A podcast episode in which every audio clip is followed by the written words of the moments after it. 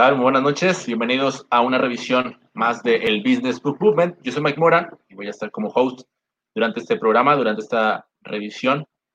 Eh, y bueno, estoy muy contento porque este libro, la verdad es que este libro sí lo estoy leyendo y estoy realmente muy entusiasmado por ver todo lo que el presentador nos va a mostrar.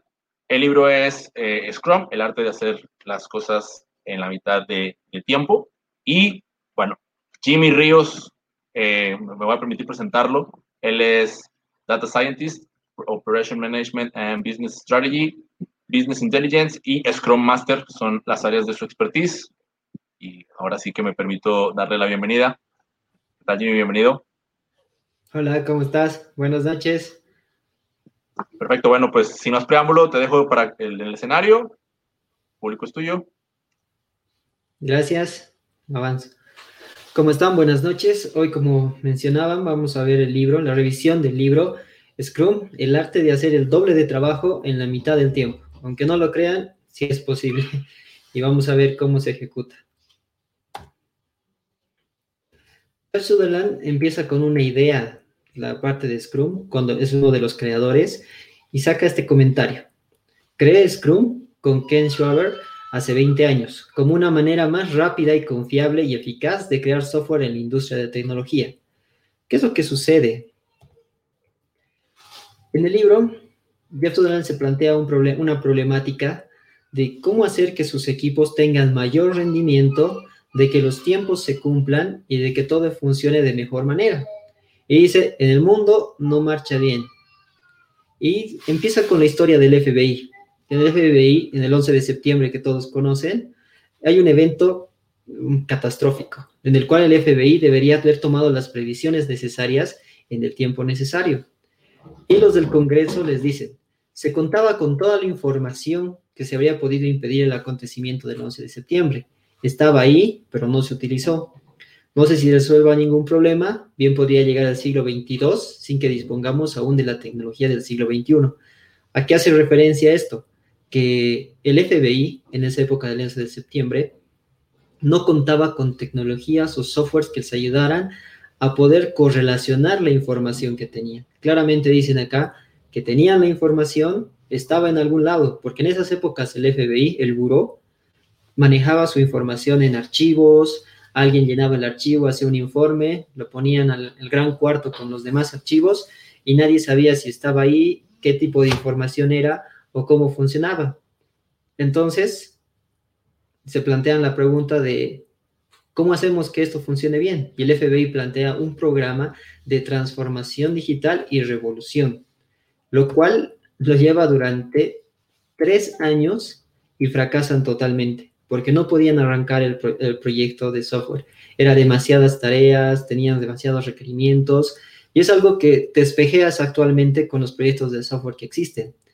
Porque dice, ¿qué sucedió para que esto fracasara? Para que en tres años no haya tenido ningún resultado.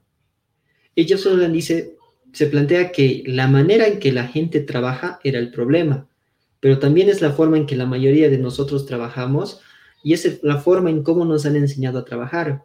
Porque cuando nosotros presentamos un proyecto, siempre necesitamos que tenga dos cosas, que sea predecible y tengamos el control. Y para hacer esto, ¿qué es lo que hacemos? Generalmente usamos las gráficas de Gantt para ver el, proyecto y poder hacer el seguimiento, ver en qué fechas nos van a entregar, esa es la predictividad y el control, en cuánto tiempo. Y, es, y Jeff se plantea la pregunta de que ¿alguna vez se han cumplido los gráficos de Gantt? Y la respuesta es que no. Yo en mi experiencia y varios yo creo que se van a espejear o los que están haciendo un software revolucionario en su empresa o alguna entidad, saben que la implementación de un software te presentan un GAN y jamás se cumplen los tiempos. Y Jeff decía, ¿por qué nunca podemos cumplir los tiempos? Y en esa cuestión es lo que resume este libro y ve y repasa cómo ha creado el método de Scrum. ¿Qué es lo que hace Scrum? ¿En qué se basa? Pues Scrum básicamente se va a basar en un marco de trabajo que se guíe por la incertidumbre y creatividad, donde no te van a entregar un Gantt con gráficas, con tiempos, así bien bonito, con qué tareas se van a realizar, sino que te va a entregar un producto funcional en un cierto tiempo. Y esa es la base del libro, de cómo se hace la metodología o el marco de trabajo en Scrum. ¿Cómo va el origen? Como les decía, la cuestión antes era, ¿cómo hago que mis equipos sean de alto rendimiento? ¿Cómo hago para poder entregar mi trabajo a tiempo? Para que no tenga tantos retrasos y la inversión y el trabajo no sean en vano.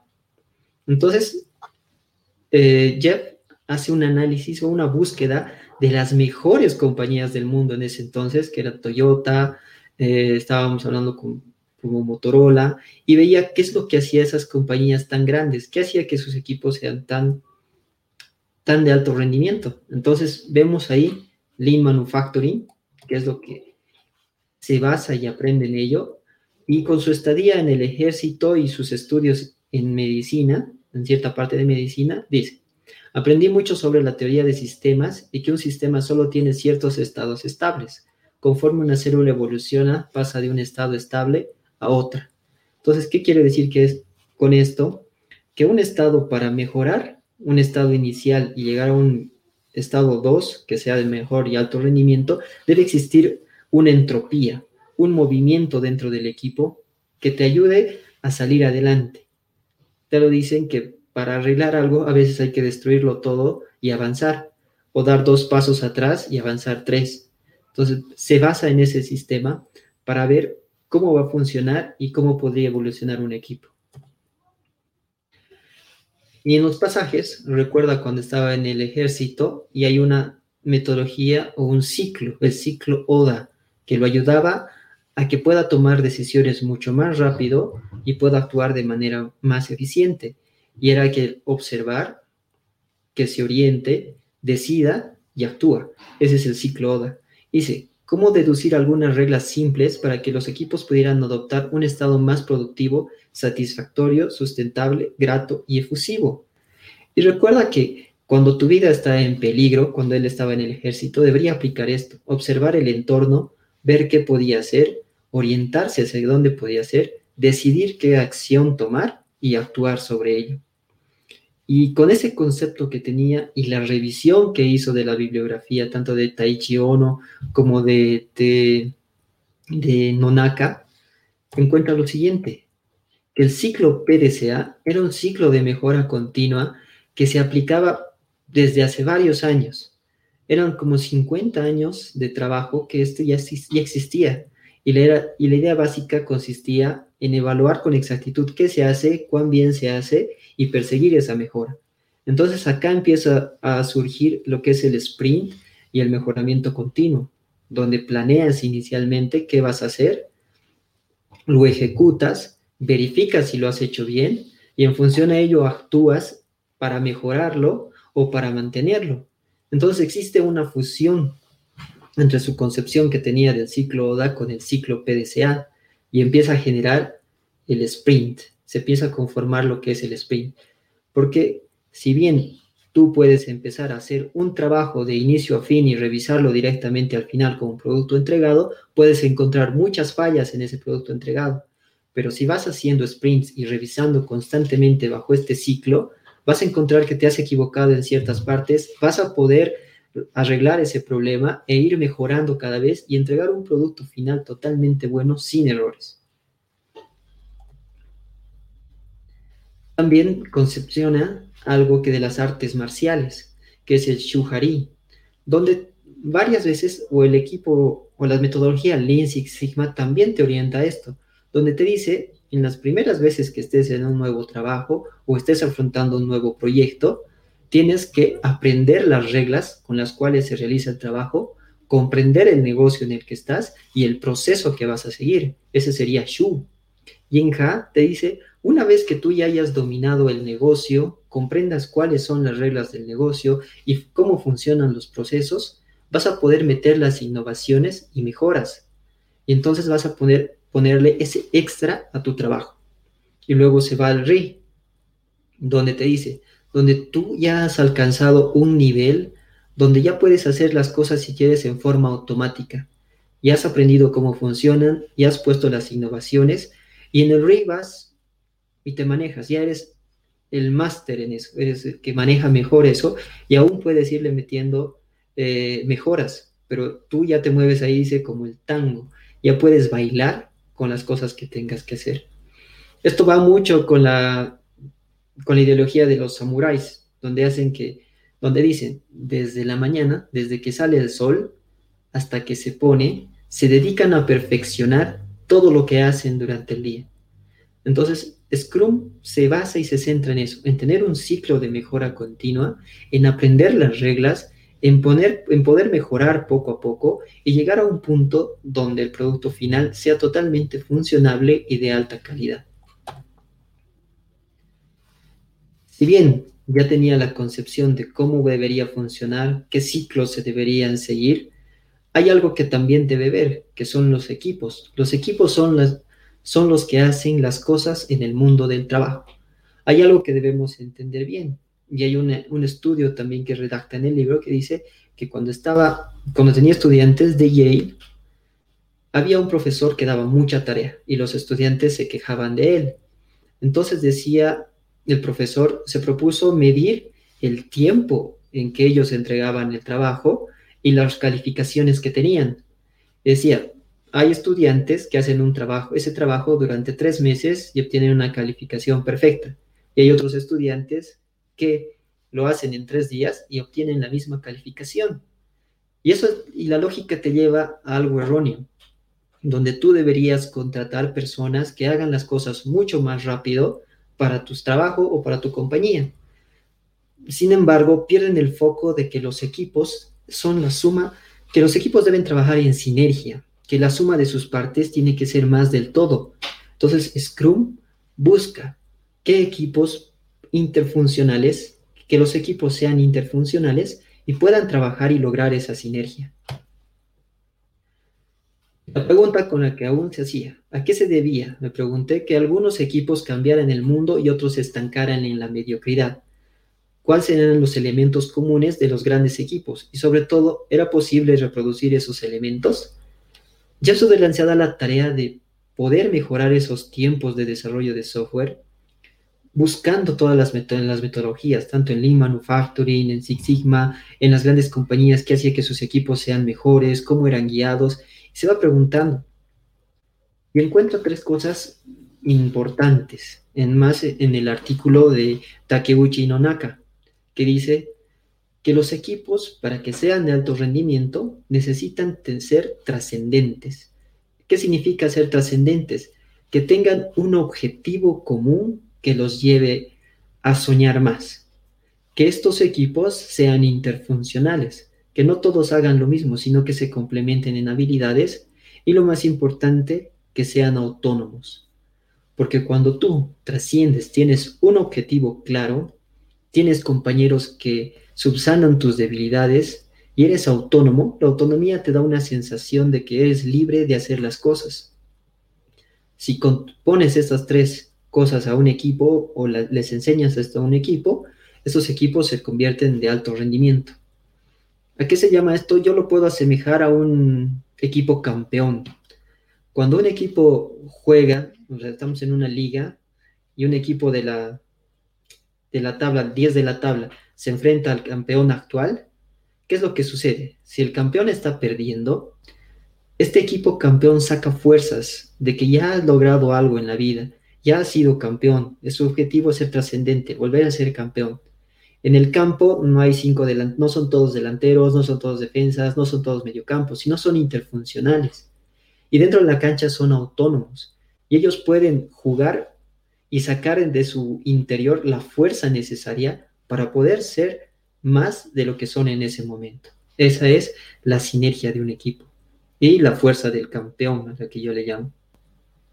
También saca otra conclusión de que los equipos no deben ser muy numerosos, porque si bien son equipos grandes, la productividad cae y si son muy pequeños hay mucha dependencia a que si uno cae, hay una baja o algo, el equipo se reduce, reduce mucho la productividad.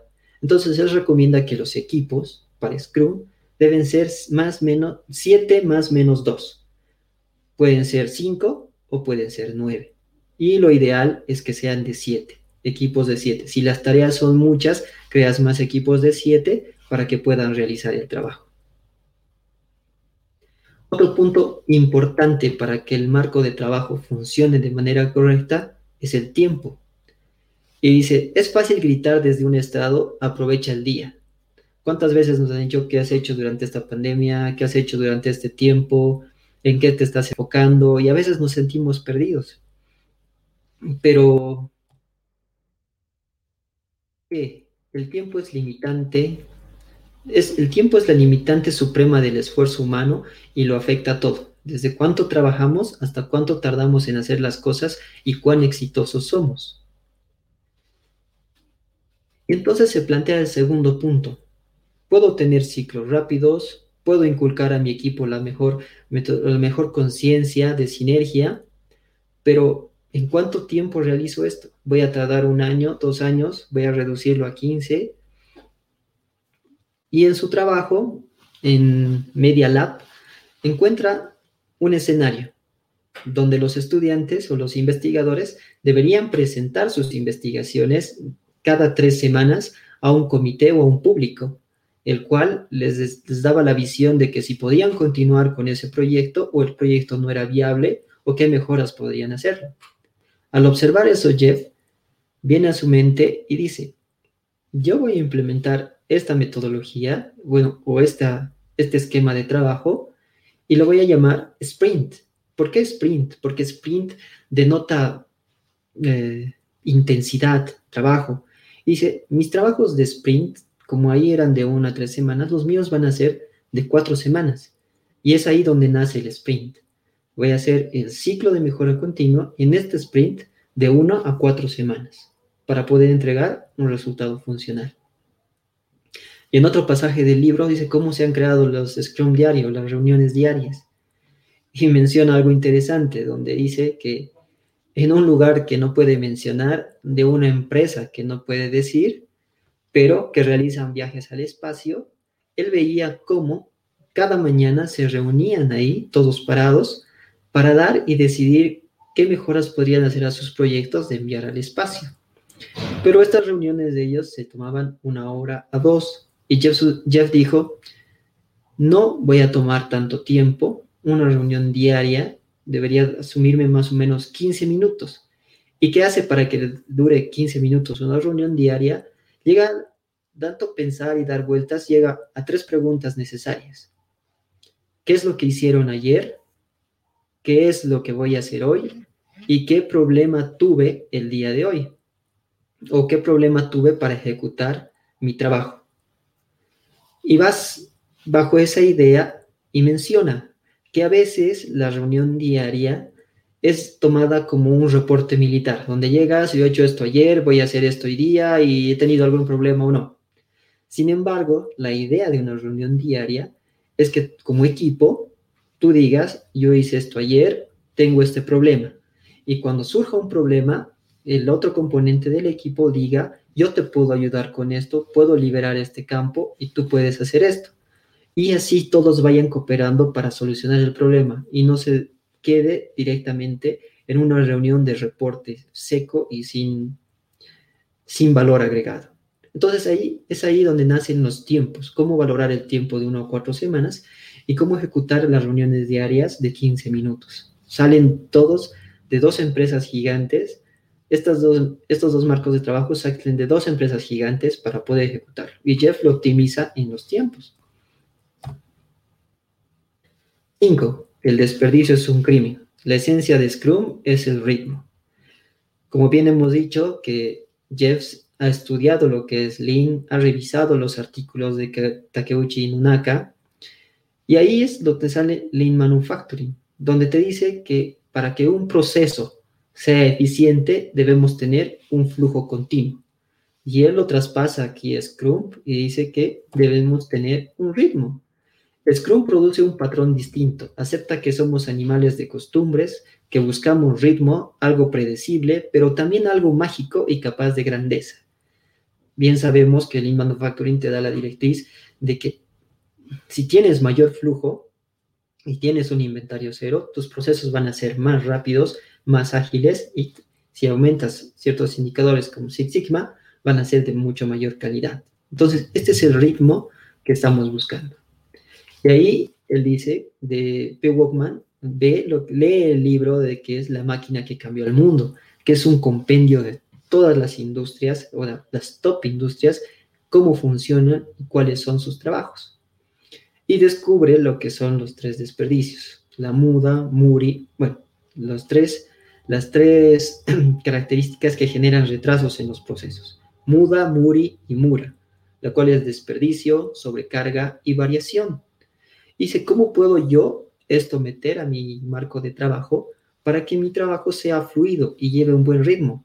Entonces se centra en lo que es el desperdicio, en los defectos, porque si, como decía, empiezas con la producción de un punto uno y llegas hasta el producto final, puedes encontrarte muchos defectos en el producto final y caer en los reprocesos, que te toman mucho más tiempo. Podrías tardar, si el trabajo te tomó una semana, en, en reprocesarlo podrías tener otra semana por no revisar los defectos en el medio.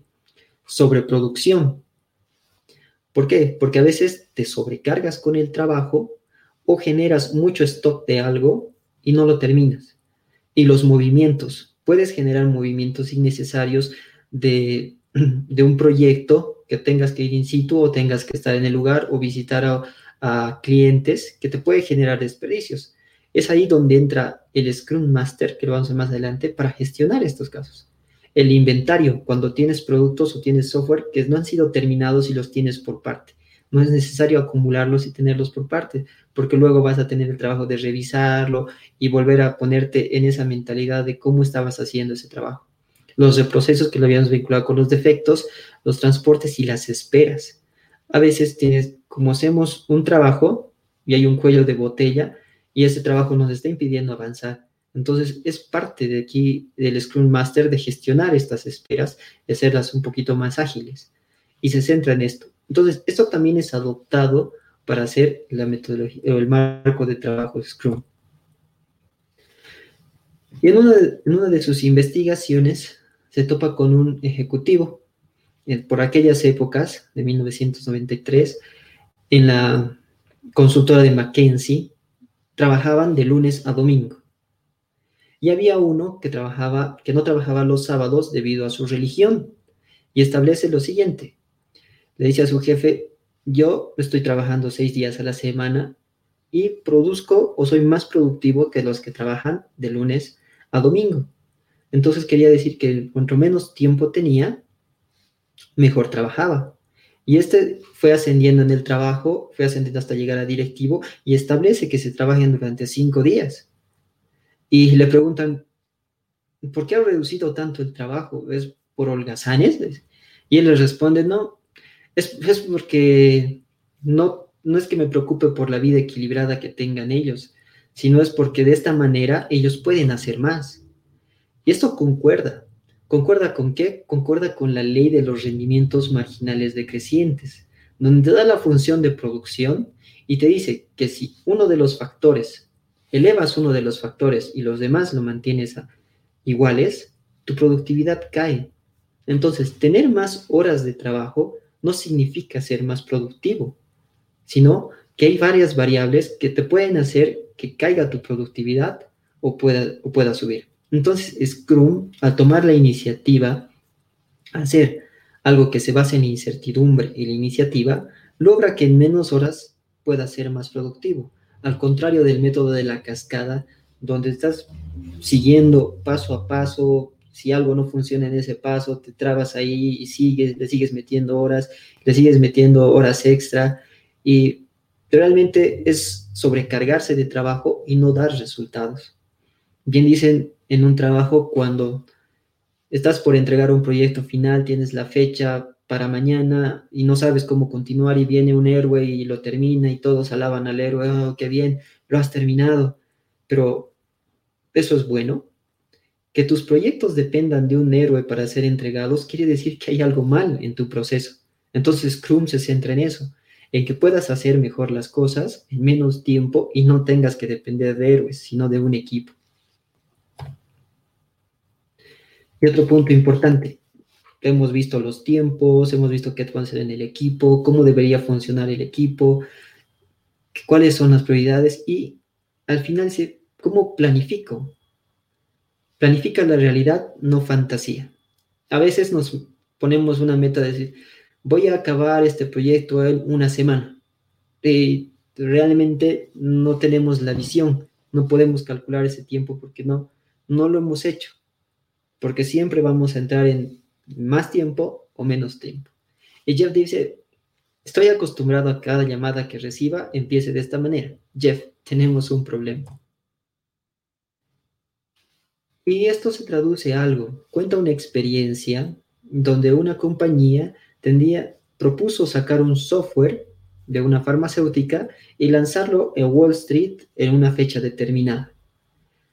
Pero nadie había identificado la carga de trabajo y el tiempo que iba a tomar. Los ejecutivos fueron, se emocionaron con una idea del software, propusieron una fecha de entrega, pero nadie sabía cuánta carga de trabajo tenía hacer ese software, nadie sabía en cuánto tiempo podrían acabarlo, pero ya tenían una fecha.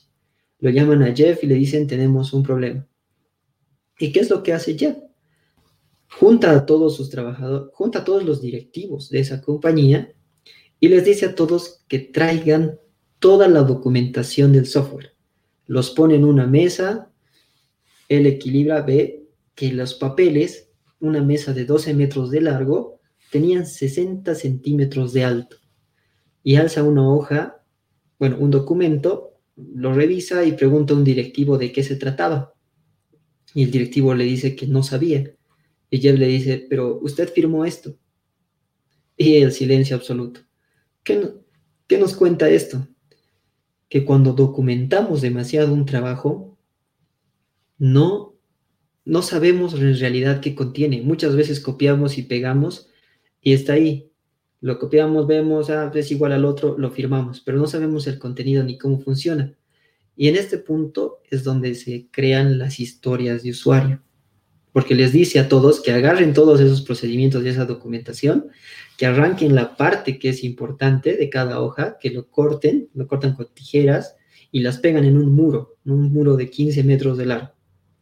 Todo el muro es llenado con estas etiquetitas, que son las historias de, usuario, que dice cómo lo quieren, qué quieren y para poder hacer qué.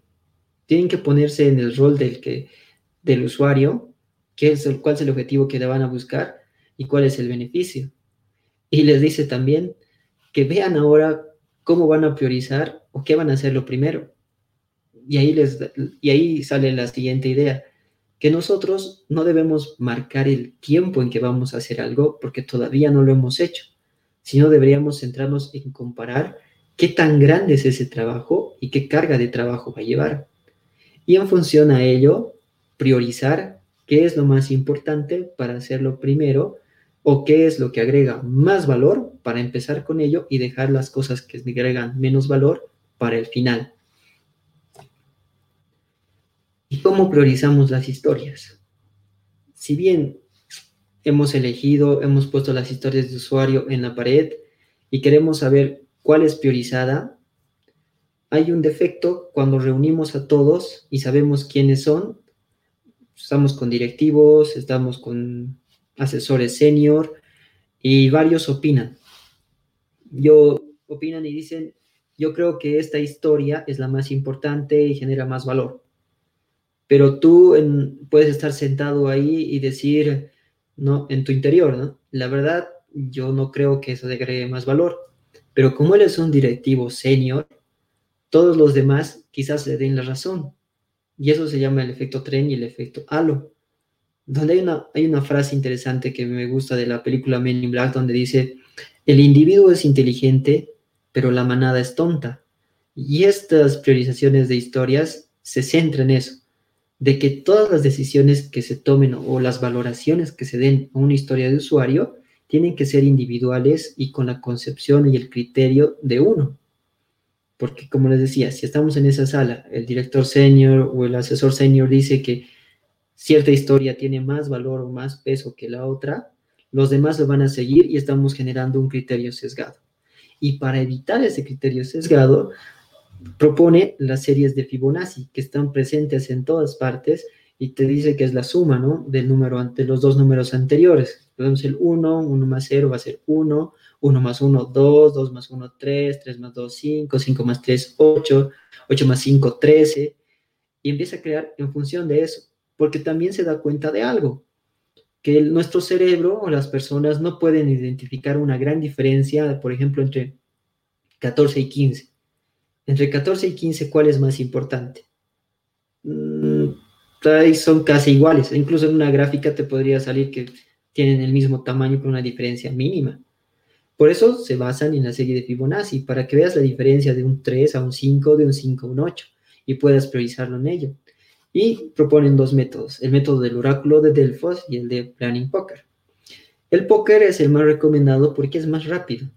Todos se le tienen un, mazo de póker con, con la serie de Fibonacci, van y proponen una historia de usuario y cada quien valora cuánta carga de trabajo, no tiempo, cuánta carga de trabajo puede ser. Y dicen, yo le valoro una carga de trabajo de 3, una carga de trabajo de 5 y ponen la carta. Y así no hay un criterio, que no hay alguien que te pueda sesgar, sino van eligiendo y van sumando cuál es. Y otro método más largo es el oráculo de Delfos, donde juntas a varios expertos, directivos, pero no saben quién es quién y les van haciendo cuestión, eh, les van preguntando anónimamente y luego van revisando los cuestionarios y van eligiendo. Es un método más largo, pero también eficiente, donde evitamos el sesgo de criterio o el efecto tren y el efecto halo. Y así van priorizando las historias. Y una vez que tú hayas podido identificar tu sprint o qué historia ha sido la, la elegida para ser ejecutada, dice, bien, hemos priorizado, sabemos cuál va a ir mejor, cuál va a ir mejor. Y entonces dice, si tienes tres sprints, tres es tu medida. Tú vas a ejecutarlos y en el tres vas a saber qué velocidad tienes. Entonces, si conoces la velocidad y en cuánto tiempo lo has hecho, vas a poder conocer la distancia hasta cuándo vas a poder entregar tu proyecto. Entonces, estos son los criterios de priorización, historias de usuario y de tiempo que se debe tomar para estimar cuándo vas a entregar un producto funcional.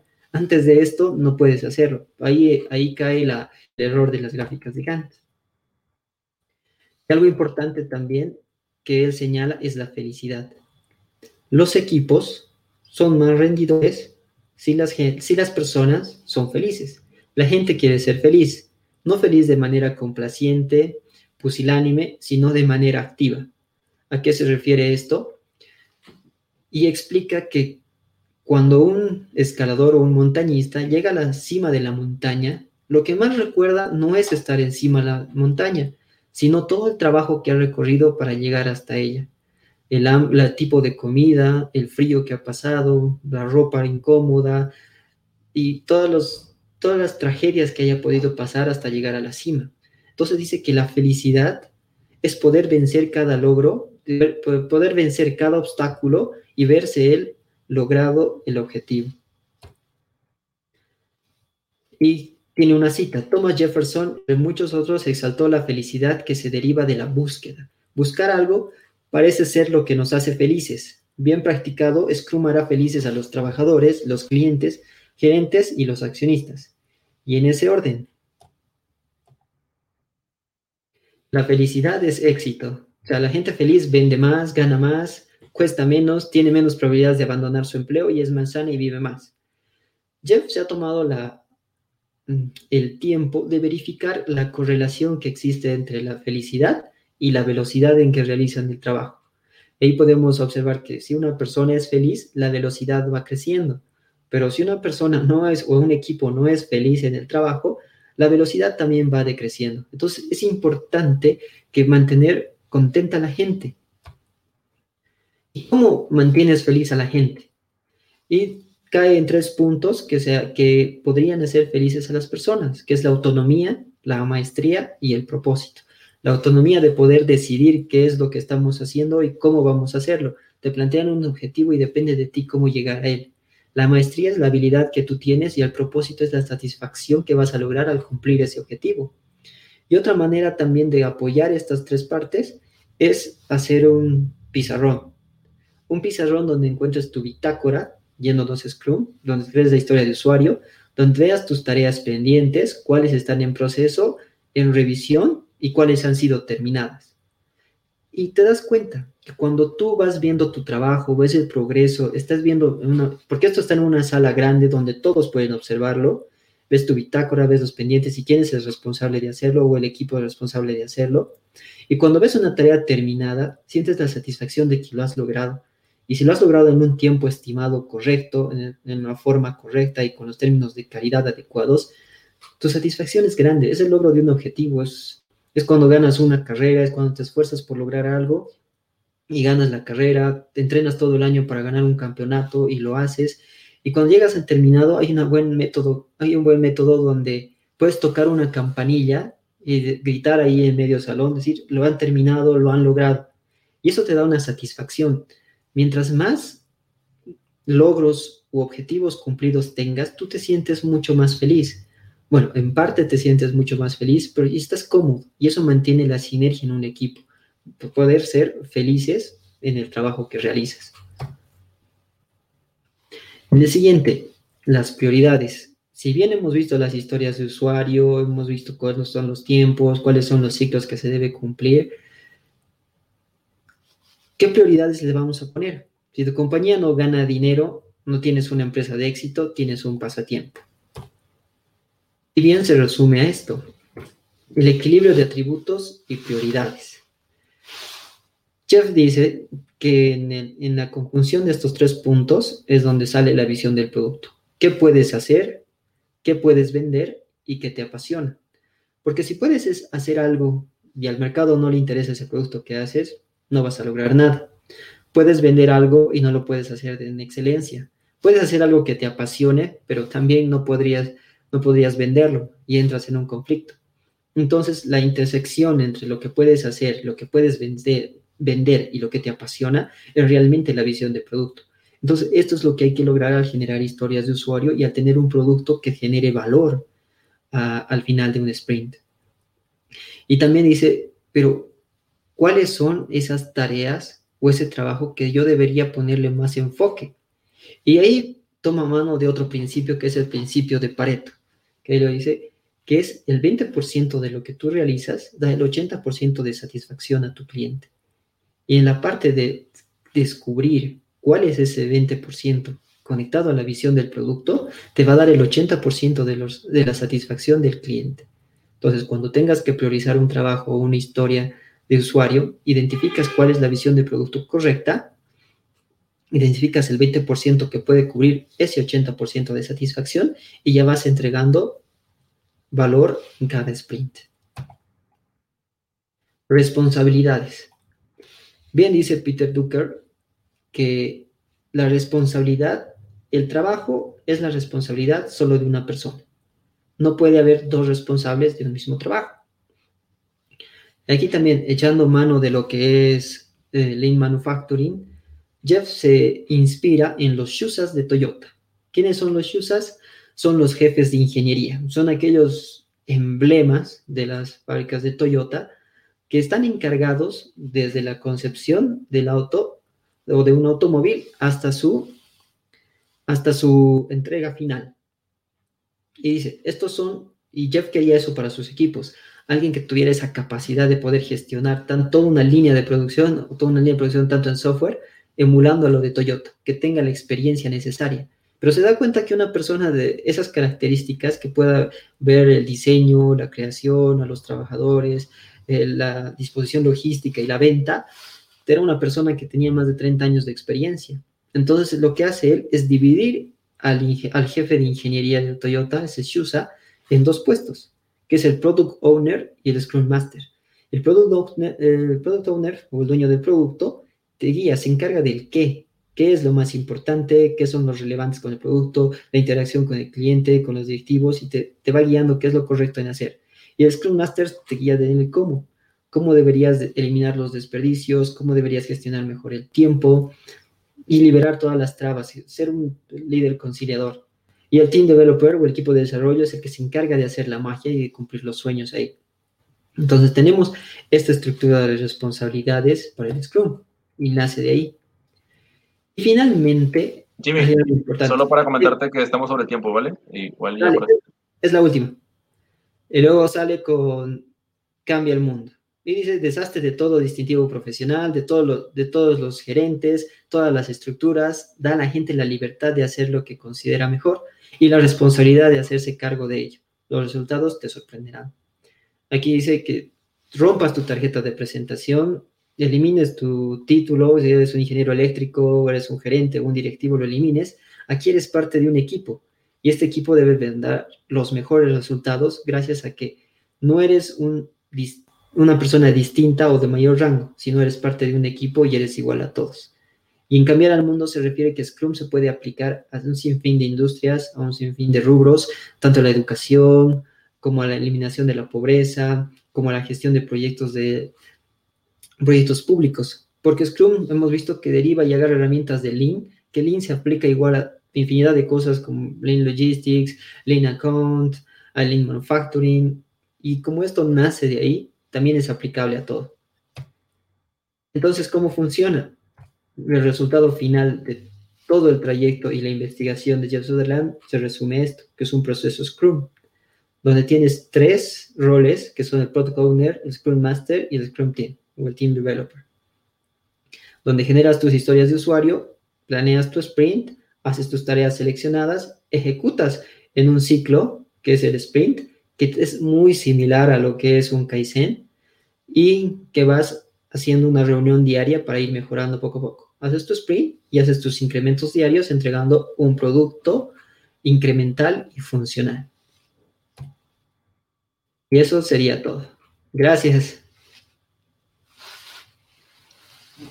Uy, pues la verdad es que hay bastantitas cosas con las que podemos empezar a platicar, Jimmy. Ahí la interrupción fue precisamente porque queremos este, aprovechar que te tenemos aquí como invitado y poder sacar todas las preguntas que, incluso quiero invitar a Leo.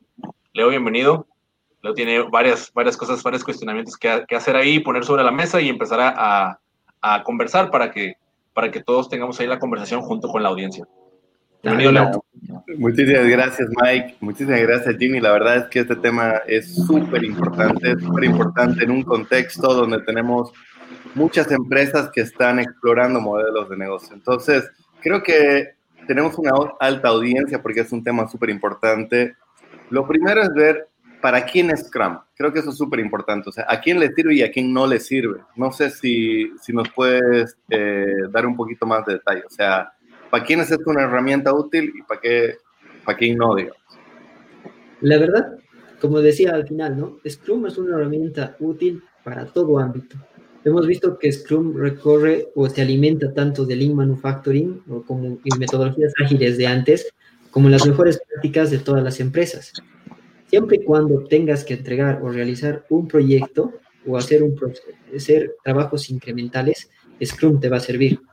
Como en la gestión pública, por ejemplo, tienes proyectos de riego, tienes proyectos de minería, que puedes irlos ejecutando con Scrum de manera correcta, haciendo equipos de desarrollo avanzando al unísono tanto la parte jurídica como la parte técnica podrían avanzar al mismo tiempo y conjugarse. Es dividir un proyecto y que se entregue en menos tiempo, a esperar, por ejemplo, que una parte jurídica esté haciendo lo suyo, una vez que entreguen los documentos, empieces con la parte técnica y recién avances a lo siguiente. Puedes hacerlo al mismo tiempo, porque si bien pueden haber ciertas limitaciones legales, hay gran parte en la que sí puedes avanzar y entregar un producto funcional, como dice Scrum. En tecnología, de hecho, por default es el por excelencia que se aplica en, todos, en todas partes. Y otro rubro, en entrega de proyectos en manufactura directamente, que Scrum, si vienes con incrementos pequeños para entregar algo funcional, también se aplica una línea de producción para la innovación de productos. Va muy relacionado Scrum a lo que es el Design for Six Sigma, que es para eh, el diseño para Six Sigma, es cuando tú generas un nuevo proceso, ya quieres generarlo con una cultura Six Sigma, puedes aplicarlo Scrum en la entrada para generar la cultura Scrum y el Design for Six Sigma. Entonces, la verdad, veo muy pocos lugares donde no podrías aplicar Scrum.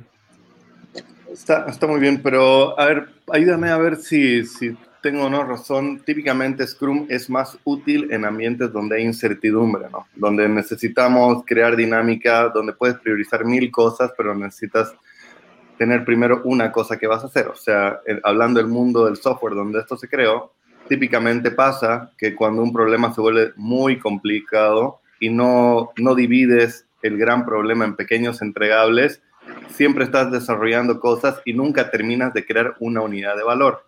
Entonces, en este ambiente de incertidumbre donde todo puede crecer en cualquier dirección, porque estás creando algo en un ambiente de incertidumbre, eh, siento que Scrum es muy útil porque te obliga a enfocarte en qué puedes crear de valor en un tiempo acotado de tiempo. Entonces, como que toda la creatividad te obliga a siempre crear una unidad de valor, porque creo que es eso, ¿no? O sea, ¿qué puedes crear en el sprint? O sea, ¿qué unidad de valor puedes crear en el sprint y qué, y qué historias de usuarios te llevan a contribuir a, este, a esta unidad de valor?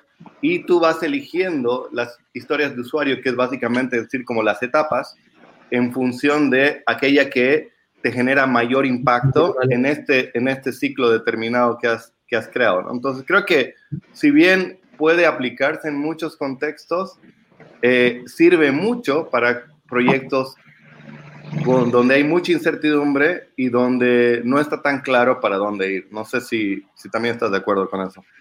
Eh, estoy de acuerdo en ello y me baso en lo que es para todo, porque ahora antes utilizabas, digamos, un FODA, utilizabas un PESTEL para determinar o ver la planificación estratégica de algo, pero ahora todo es un ambiente buca. O sea, todo es incertidumbre, nada es seguro, siempre tienes que ir mejorando. Si haces una bebida gaseosa, por ejemplo, vas a tener que ir mejorando la receta, vas a tener que ir mejorando, optimizando el consumo de azúcar, y son eventos Scrum o eventos Kaizen también, que es incertidumbre, porque el mercado puede cambiar hoy, puede cambiar mañana, puedes cambiar la funcionalidad en cómo estás trabajando o cómo trabajabas, por ejemplo, antes de pandemia, y cómo trabajas durante pandemia, que es lo que ha hecho el ambiente buca para todas las compañías. claro, pero entonces ahí me, ahí me confundo un poco, porque, a ver, creo que Scrum es una forma de organizar el trabajo para un norte, ¿no? o sea, el norte es crear más valor y yo digo que prefiero que en vez de que trabajes como cascada, donde todo tenía que ir fluyendo de una unidad a otra como una carta Gantt, en realidad yo te digo, con Scrum vas a poder crear más valor en menor tiempo. Entonces, no es, no es lo que te dice la estrategia. O sea, no, no, no, no estamos haciendo un análisis de las fuerzas de Porter ni nada. Simplemente estamos diciendo, para ejecutar tu estrategia con un equipo de trabajo multidisciplinario, si es que tú aplicas Scrum, que es una manera de organizar las responsabilidades del trabajo, vas a lograr avanzar más rápido con menos recursos. O sea, creo que no es un lineamiento estratégico, es una mecánica de trabajo que en ciertos contextos te ayuda a ser mucho más productivo. Es exacto. Como te decía, eh, si bien no sale de la dirección estratégica, cuando tú trabajas en cualquier ambiente, puedes eh, hacer un evento Kaizen, ¿verdad? Donde tú haces incrementos igual, mejoras continuas de a poco. Solo que Scrum te hace unos entregables y te, da la, te obliga a que el resultado sí o sí tenga un valor. Entonces yo lo, yo lo relaciono mucho con esto, porque si bien, eh, como tú dices, es algo que lo aplicas, es un marco de trabajo para entregar valor en un ambiente de incertidumbre, es lo mismo estar en, una, en un ambiente de estable, si quieres, en este ambiente igual, de generar una mejora continua con esos incrementos. Claro, sí, sí, no, completamente de acuerdo. Yo quisiera hacer ahí una, una pequeña intervención, Jimmy, eh, antes de pasar a la parte de las preguntas de, de la audiencia, que, que, veo que ya, ya están empezando a hacerlas por ahí. Bueno, yo trabajo como docente, trabajo como docente en una escuela, y, me llama mucho la atención, o sea, porque de entrada el nombre del libro, lo primero que se me vino a la mente, dije, no, este tema es de tecnología, o sea, metodologías ágiles, yo no sé qué, qué, cosa es esa, pero algo que me gustó mucho justamente al leerlo fue lo, lo, aterrizado que está, ¿no? O sea, lo fácil que lo puedes entender aunque no, aunque no estés en, como tal trabajando con, con una parte tecnológica. Eh, y, y, eso se asocia mucho a lo, a, lo, a lo que decías ahorita, ¿no? De difícilmente ves en dónde no se puede aplicar. O sea, tú, a ti te ha tocado aplicarlo, eh, esta metodología, o sea, en algún, enseñarle a alguien más a, hacerlo en una área que no sea, que, son, que no sea tecnológica. De hecho, sí. Eh, he estado en un proyecto de implementación de una nueva bebida, en este caso, donde la, veíamos que el método de cascada realmente sí te trababa, porque esperabas, digamos, que mantenimiento haga una parte, esperabas que seguridad haga una parte, esperabas que calidad haga otra parte, pero y si haces todo al mismo tiempo, si los divides, no necesariamente puedes trabajar tú solo y esperar a hacer cada ciclo. Si no vas al, al mismo tiempo que mantenimiento está haciendo la instalación, puedes tener al de seguridad viendo qué dispositivos puedes implementarlos ahí. Puedes tener al de calidad que esté viendo qué contingencias se podrían realizar o qué contaminación cruzada. Entonces va realizando eso e incluso en ese mismo momento por los tiempos para calidad o seguridad, se tiene al programador que está viendo el PLC en ese instante y está revisando. Entonces, en vez de tener primero instalado, luego que vengas, analices cómo se hace la parte de seguridad, cuáles, las, cuáles son los dispositivos de seguridad que vas a poner, luego venga de calidad y diga que aquí puede haber contaminación cruzada, puedes cuidar aquí, y luego posteriormente vas al PLC y le das este tiempo, necesito que funcione así. O sea, te has ahorrado todo un ciclo de cascada los podía hacer el otro en una semana porque en el mismo día podían estar trabajando las mismas personas. Lo complicado, lo complicado es que las personas estén dispuestas a hacerlo. Esa es, un, es una parte con que se pelea porque te dicen, no, yo trabajo así y cuando esté acabado voy a venir. Cuando ya esté listo, ahí recién me toca a mí. No, pero sin embargo acá tienes que trabajar como un equipo, en la sinergia, en el mismo momento. Porque, como le dicen, es un ambiente de incertidumbre. Si tú puedes estar armando todo el equipo, acabas de armar, está instalado y los tiempos de mezclado no son los correctos, el dispositivo de seguridad no está colocado donde debería estar puesto, ¿qué tal si las recetas o las guías es automático, por ejemplo? Programas las recetas, ¿qué tal si esa programación no es la correcta? Entonces, tienes que volver a programar, tienes que desinstalar cierta parte, tienes que mover ciertas tuberías. Ahí es donde usas Scrum. Ahí es primer, el primer vistazo que, donde me ha atrapado Scrum, por ejemplo. Parece ser como que, como que la parte de la comunicación hace que fluya, ¿no? Y, y empieza así como a quitar lo que, lo que estorba y ayúdame tú, ahora, oye, tú ayúdame con esto, no me deja avanzar y creo que eso es lo que precisamente permite, además de los, de los tiempos que, propone por reunión, ¿no? Que es, una cosa que, que quisiéramos que, que, todos implementaran así reuniones realmente cortas y para que no tengan, no estemos pensando que pudieron haber sido un mail. Pero bueno, yo creo que, yo creo que todas nuestras preguntas nos las vamos a tener que llevar, Leo, porque para empezar a irnos con, las de la audiencia y, los esperamos en el Café Buquero para preguntarle todo a Jimmy, porque lo, lo vamos realmente a, a, explotar ahí en, todo, con un montón de, cuestionamientos. Por aquí, eh, Klaus, Klaus Kaya Porcel nos dice, algunas encuestas realizadas por el, por el INE USA usa perdón, la metodología Scrum. Entonces, bueno, eh, es algo, un dato interesante. Y por acá dice Eddie Sánchez, dice, ¿conoces alguna herramienta para trabajar en equipo bajo el framework Scrum? Mm, ¿Qué sentido de herramienta? ¿Algún software o algo así? Yo me imagino.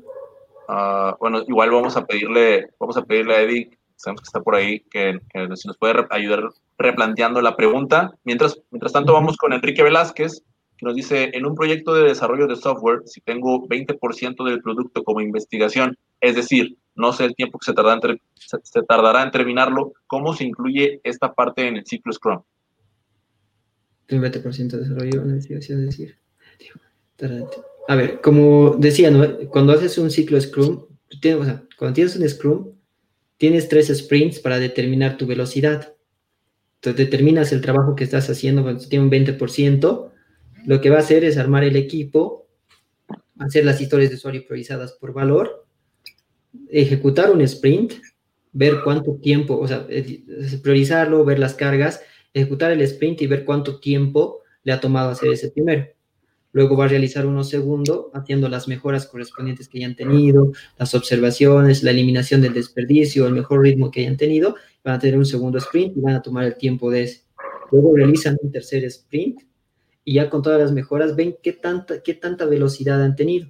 Entonces, una vez calculada o vista qué velocidad o fuerza o carga de trabajo pueden realizar, ahí recién pueden determinar cuánto tiempo y en cuánto tiempo podrían entregar el producto final. Como decía, no estaba ahí la ecuacióncita de velocidad, o sea, de su velocidad por el tiempo les va a dar la distancia desde un punto hasta la entrega final de su producto. Ya, ya, ya. Y fíjate que esta siguiente pregunta que te, que te voy a mostrar de Daniela Chambilla, creo que es probable que la mayoría de la audiencia esté haciéndose respecto a cómo, cómo lo implemento, cómo lo llevo hacia, hacia mi empresa, ¿no? O hacia mi emprendimiento. Dice, ¿recomiendas implementar Scrum en una empresa en sus inicios?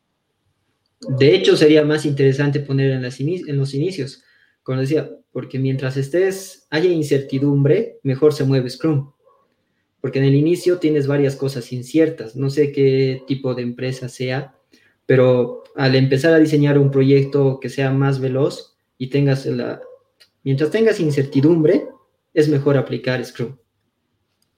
Y al inicio de una empresa siempre vas a tener incertidumbre de qué, de tu mercado, de tu tipo de producto, del tipo de tecnología que vas a implementar, qué, qué software vas a usar, qué, data, qué tipo de tecnologías vas a usar, si vas a aplicar un Big Data o solo vas a tener un, Data Warehouse, si vas a usar un SAP, si no vas a usar. Entonces, la evaluación, la ejecución de proyectos que vayan funcionando a una empresa es interesante, porque va a ser más rápido que hacerlo por cascada porque sabes que la institución de una empresa va a tener sus ciclos, tanto tiene su planificación, su administración, su ejecución, y va por pasos. Eso siempre usan las cascadas. Pero si usan Scrum, yo creo que les puede ir mejor y pueden hacerlo más rápido, porque ya no vas a tener la cadena funcional que siempre tienes son directorias, sino vas a ir de manera transversal con equipos interfuncionales que ya vas a saber el de ventas, cuánto va a vender, el de, planificador de la demanda, sabes cuánto va a tener la demanda en ese momento, el de producción sabe cuánto va a ser la demanda en ese momento, si haces un equipo de ellos, ¿no? Y sobre todo, no, sé si también ahí ayuda mucho porque en, muchas empresas, bueno, en México se utilizan estas partes de las normas del ISO 9001, 2000 y las certificaciones que, que al final tienen mucho papeleo, ¿no? Mucho papeleo que, me parece en, algún, en alguno de los capítulos menciona justamente que, a veces todo ese papeleo nunca se llega a ver, nunca se llega a, revisar y lo, y lo que termina por ocasionar son, son más trabas. Entonces, eh, la parte del Scrum, específicamente, ¿cómo es que ayuda a evitar todo ese papeleo? El Scrum del manifiesto ágil se rige en que uno no se tenga tan documentado todos los proyectos, sino que dan prioridad a la ejecución y no tanto a la documentación porque si bien no vas a tener los pasos, como dicen en un GAN, no vas a tener todo dibujadito, todos los tiempos, cómo se hace el procedimiento, todo, sino que vas a tener un producto funcional y una vez que tengas el producto funcional, recién vas a empezar a hacer la documentación necesaria y pertinente para ese producto. De ahí va mucho con la ISO 9001, porque si te dice, haz el procedimiento de esto, presenta el manual de calidad de esto, necesito aquello, mientras si presentas un Scrum en un ambiente de incertidumbre, es como si estuvieras poniendo una documentación de carta abierta, para que tú puedas ejecutarlo con mayor tranquilidad. De ahí nace la autonomía de estos equipos. Ya. Ok, ok. Bueno, eh, voy a retomar la pregunta de, Eddie y, luego voy, voy, a complementar con el comentario que nos hicimos abajo. La pregunta decía, ¿conoces alguna herramienta para trabajar en equipo bajo en framework eh, Scrum? Y después, más abajo nos pone, sí, herramienta, software para trabajo en equipo. Eh, la verdad, no, porque la mayoría que he visto implementarlo es el pizarrón, la priorización con el power de demanda, con el poker, con el planning poker y la ejecución. para controlar un poco ya desvirtuando Scrum, ¿no? Haciendo un action log donde ves las tareas, registras cuánto se ha avanzado, cuánto han entregado y cuánto han ido, un Excel a lo mucho. Pero ya así una especializada, la verdad, yo no he visto. Por aquí nos dice Mari para, para Vicini que una app muy buena es Trello.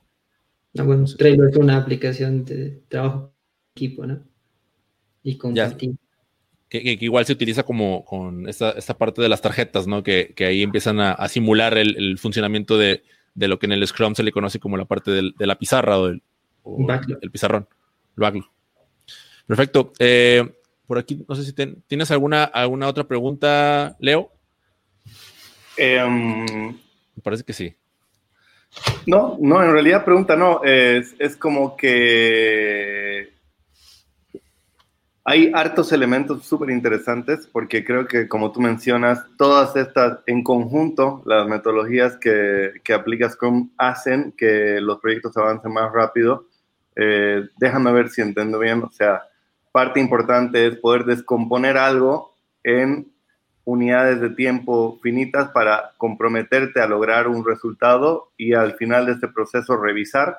Entonces, un componente es tiempos finitos, el otro componente es las reuniones diarias de 15 minutos, eh, donde me, me, atrevo a ponerle un, un, apellido que es comunicación. Todo el equipo está siempre al tanto de qué están haciendo todos y no es un monólogo de cada uno, es simplemente todos después de cada reunión de 15 minutos ya saben con quién tienen que hablar para destrabar la situación. Entonces, independiente de que uno no pueda aplicar el Scrum al 100%, creo que tan solo poder aplicar alguna de esas técnicas como separar un proyecto grande en pequeñas partes, eh, eh, revisar el proceso al final para ver qué puedes, cómo puedes mejorar el proceso y reunirte todos los días para ver en qué andan todos, creo que esos ya son cosas que, que todos pueden eh, llevarse, ¿no? Para, para poder aplicar. Sí, totalmente de acuerdo. Hay una, hay una última pregunta antes de, y reitero, los esperamos a todos en, un momento más eh, al Café Buquero en, Discord. La pregunta es nuevamente de Daniela Chambilla. Ella nos dice, ¿quién debe ser el responsable de la implementación de esta metodología en una empresa? Pregunto porque el tema de considerar todo el, todo el panorama del modelo de negocio es amplio, como mencionabas. Las decisiones de transformación de una compañía que quiera tener resultados, en este caso, digamos, digital, tienen que venir directamente desde la dirección.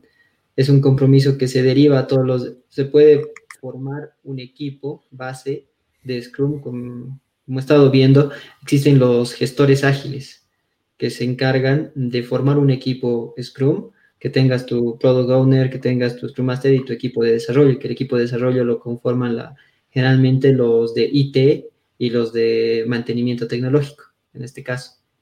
Entonces, generalmente se hace un compromiso de la dirección de querer aplicar metodologías ágiles, forma el equipo en función de las características, que características funcionales o de organigrama que tenga la compañía y lo conforman según ello. Y ellos van trabajando. Por ejemplo, si son proyectos grandes, haces equipos pequeños en diferentes ciudades, si quieres, si es nacional, o haces diferente, o formas un equipo que se encargue de, en las primeras etapas de cómo internalizar Scrum y empezar a hacer lo más importante. En este caso, generalmente se aplica a lo que son desarrollo de software para que lo vayan, vayan conformando el equipo y lo vayan aplicando. Ya, una, una última pregunta, Jimmy, este, ya, ya para cerrar ahora con, con, con, esta, con esta pandemia y, que, bueno, propició el trabajo remoto, dos escenarios, los que ya estaban haciendo Scrum y los que quieren apenas empezar a implementarlo. O sea, ¿para quién de los dos es más, es más sencillo y para quién de los dos sería más fácil? Por un lado, uno, darle la continuidad y, por otro lado, si quisieran apenas arrancar a, a, utilizarlo. Mm, a ver, mucho, como dice Jeff, es parte de la madurez de las personas que forman parte del equipo. Porque para hacer Scrum tienes que tener las personas altamente comprometidas y que conozcan la metodología o el, marco de trabajo. Si tienes personas comprometidas o con un buen criterio afinadas con el marco de trabajo, sí vas a poder hacerlo remotamente, va a costar, pero sí se va a poder. Y las que ya lo están haciendo, seguramente ya han llegado a un nivel de madurez que se reúnen en la meditación diaria, digamos, por Zoom o por alguna o por Trello, digamos, viendo los, el avance de su proyecto y lo van a ejecutar normalmente. Bueno, como hasta ahora han estado trabajando los que ya tenían Scrum, están viendo sus reuniones por Zoom y están viendo los avances, sus sprints mediante ello. y como te digo, depende mucho de la madurez de las personas que formen el equipo para hacer Scrum. Hay una parte que dice Jeff, dice que hay que eliminar a los idiotas. ¿Quiénes son los idiotas? Son aquellos que ocultan información, que hacen que su trabajo pueda parecer más valorado, que sientan que si no le pides algo, sienten que debes pedirles algo sí o sí a ellos o se sienten más que los otros. Entonces hay que cuidar mucho esa parte en los equipos y remotamente quizás se pueda dar mucho. Por eso digo que tienes que tener personas realmente con un buen criterio y con ese espíritu de equipo y trabajar conjuntamente. Perfecto. No, creo que, creo que con eso, con eso, con eso basta por, por el momento. Eh, y bueno, Leo, no sé si quieras eh, empezar con la parte de las conclusiones, posteriormente con Jimmy y después irnos al café buquero. Súper. Eh, no, mi, conclusión es un poco el, el elemento que, mencionaste un rato, creo que me adelanté. O sea, decir que esto es súper útil y que hay muchas prácticas que ya pueden implementar y, estoy de acuerdo con Jimmy. O sea, es solamente estas prácticas ya uno lo puede hacer más eficientes. ¿Cuáles son? es reuniones diarias muy cortas para que te asegures que todos sepan en qué estás trabajando y, y, qué trabas tienen para que luego puedan hablar en su, en su propio tiempo. Separar un, un proyecto grande en partes discretas y obligarte en este tiempo a crear una unidad de valor. Creo que es, eso es lo que, lo que creo que es destacable, lo he aplicado, me parece súper útil y así, igual como dice Jimmy, si lo logras aplicar bien, es algo que te puede hacer crear más en menor tiempo. Perfecto, Jimmy, conclusiones.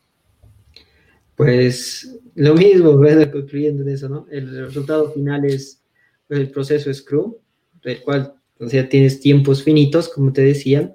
Es interesante que te obliguen a estar parado en un proceso Scrum porque te, te, no te obliga a estar sentado. si estás sentado, te distraes o puedes estar, te pones cómodo y no pones atención. Mientras si te obligan a estar parado y 15 minutos y estar en un círculo, te obliga a estar cara a cara con los demás y lo más importante es saber todo lo que está pasando y no aburrirte y sí prestar atención, que es algo muy importante. Entonces, el proceso Scrum o el marco de trabajo Scrum es súper aplicable a cualquier área, áreas con mayor incertidumbre mucho mejor, pero la esencia de esto es que puedas dividir un trabajo en partes pequeñas, puedas aplicar tiempos finitos y puedas generar valor en cada sprint. O puedas generar valor al final de un sprint y cada sprint puedes ir mejorando, mejorando y mejorando. Es un ciclo de mejora continua ahí. Y eso es lo mejor de todo. O sea, vas a poder ir mejorando infinitamente porque ese ciclo es un ciclo cerrado. Y es Scrum es una de las metodologías que yo he visto, que es uno de los marcos de trabajo que he visto que sí se puede aplicar muy bien en varios rubros. Perfecto. Bueno, nosotros nos despedimos, pero los esperamos en el Café Buquero. Vamos a estar platicando un poco más acerca de lo, lo que son las metodologías ágiles. Jimmy, muchísimas gracias por acompañarnos con esta excelente revisión. Muchísimas gracias, Leo. Mi nombre es Mike Mora. Nos vemos el día de mañana con la revisión. Chao, chao. Chao.